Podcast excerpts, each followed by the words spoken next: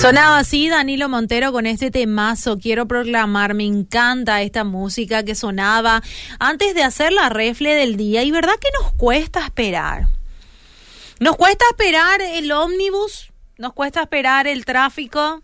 ¿Y cuánto más nos cuesta esperar en Dios, verdad? Muchas veces eh, me pregunto por qué es que nos cuesta esperar. Sabemos que Dios nunca nos falló. Y nos cuesta esperar. A mí me cuesta también esperar.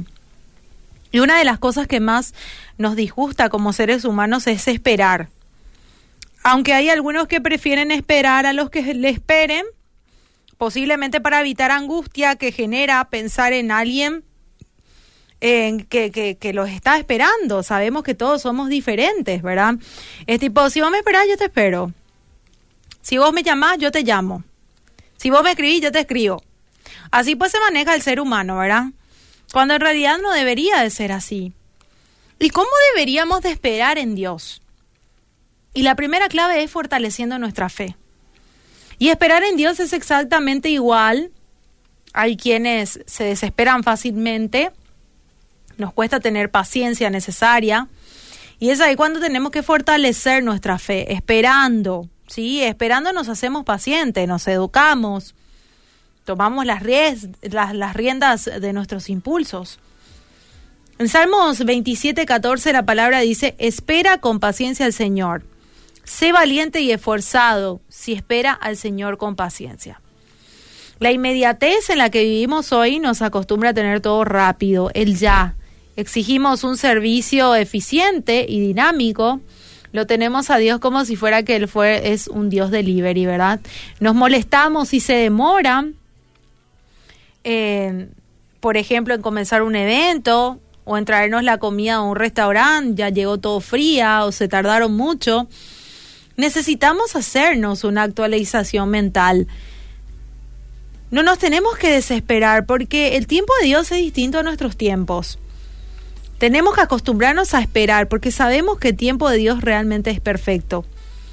El tiempo para Dios no es como para nosotros. Él siempre nos complace, pero sabe mejor que nosotros cuándo nos va a llegar ese deseo para bien y si nos conviene también.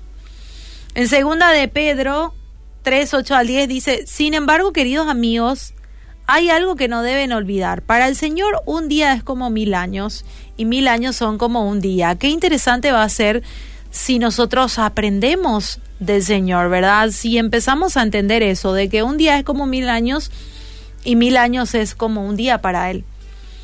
Es por eso que no nos queda nada más que esperar en el Señor, confiados en su inmensa sabiduría, en su infinito amor por nosotros y en que Él nos va a dar una respuesta. Y puede que no sea la que esperemos la respuesta, pero nos va a hacer, eh, va a ser la, la mejor respuesta, ¿sí? Eso sí puedes estar seguro.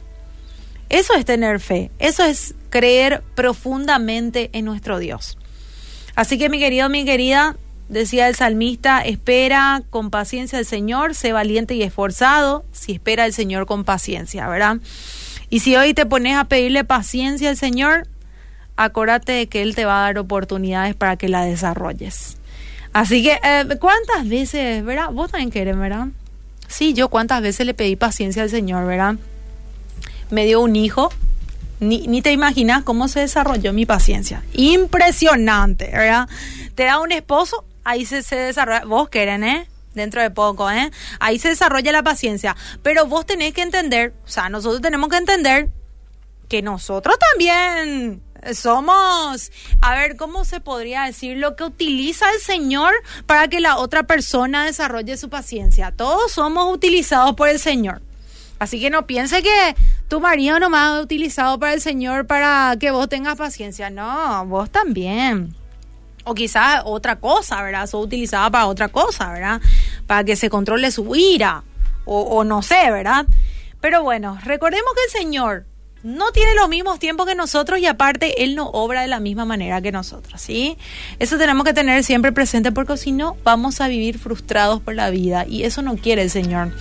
El Señor quiere que vivamos plenos, felices y confiados en Él, porque sabemos que todo, todo Él obrará para el bien.